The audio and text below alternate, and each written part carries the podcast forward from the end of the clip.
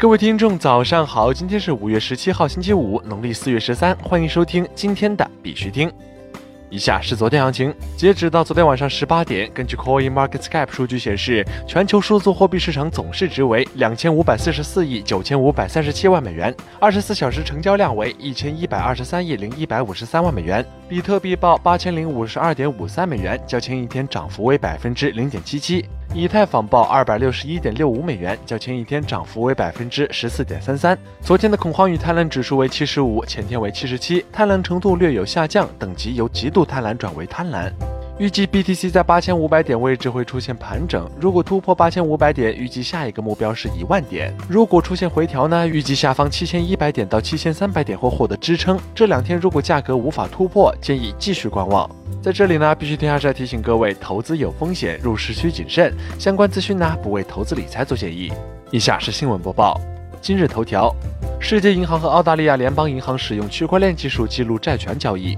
据 CoinDesk 消息，世界银行和澳大利亚联邦银行已联手使用区块链技术记录二级市场债券交易。以太坊价格猛涨的五个原因。据 Crypto News Server 消息，以太坊目前涨至二百六十美元以上，本周累计上涨百分之三十三，回升至二零一八年十月的水平。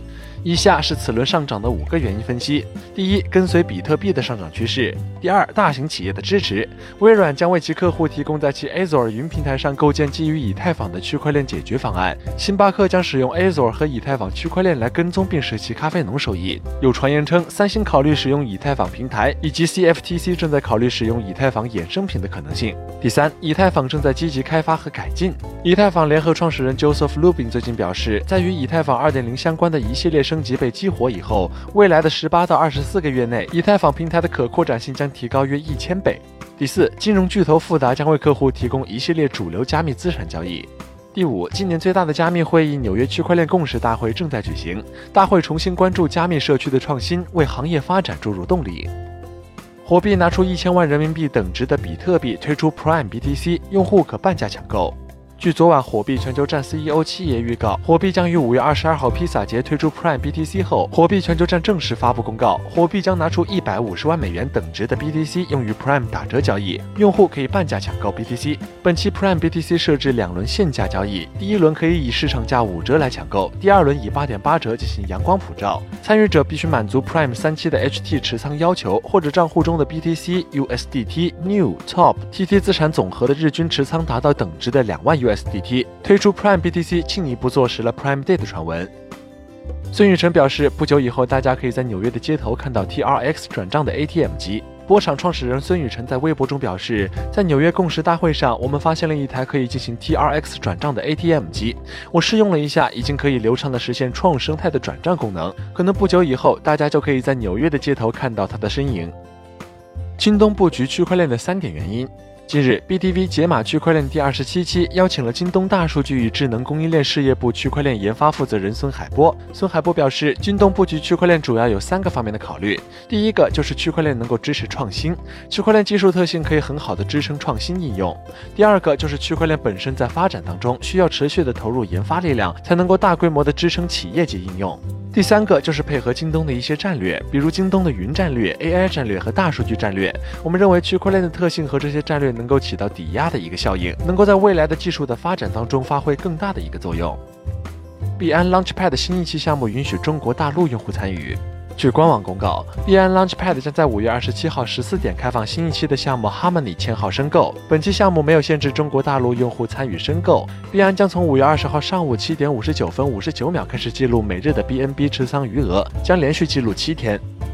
国际新闻：世界第五大电器公司正在使用以太坊 DApp。据 CoinDesk 报道，世界第五大电器公司 EDF 正在与以太坊 ZapExec 合作开展新测试。据报道，EDF 已在 Exec 上推出了视觉模拟软件 GPU SPH，可以测试程序如何能够在区块链上运行。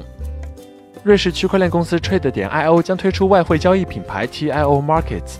总部位于瑞士楚格的区块链公司 Trade 点 IO 宣布，将于五月二十八号正式推出其外汇交易品牌 TIO Markets。德勤年底将在以太坊上推出大项目。据 CCN 报道，最近有消息称德勤正在将其客户转移到 VeChain。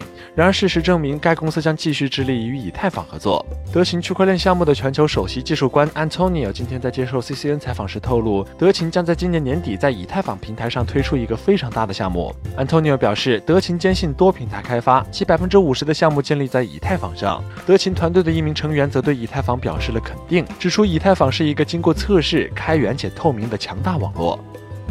Coincheck 宣布追加利用比特币支付电费的服务对象区域。据 Crypto Watch 消息，日本加密货币交易所 Coincheck 宣布追加该交易所 Coincheck 电器服务的对象区域和合同容量。该服务目前可在除冲绳和离岛以外的日本其他地区使用。同时，面向法人的 Coincheck 电器服务也已经开始。好了，今天的必须听新闻播报就到这里。更多区块链资讯呢，请关注我们的微信公众号 b i x u t i n g 下划线，也就是必须听的拼音加上一个下划线。喜欢的呢，点赞收藏，记得分享给身边的小伙伴呢。最后呢，感谢各位听众的支持，祝大家度过美好的一天，我们下周再见。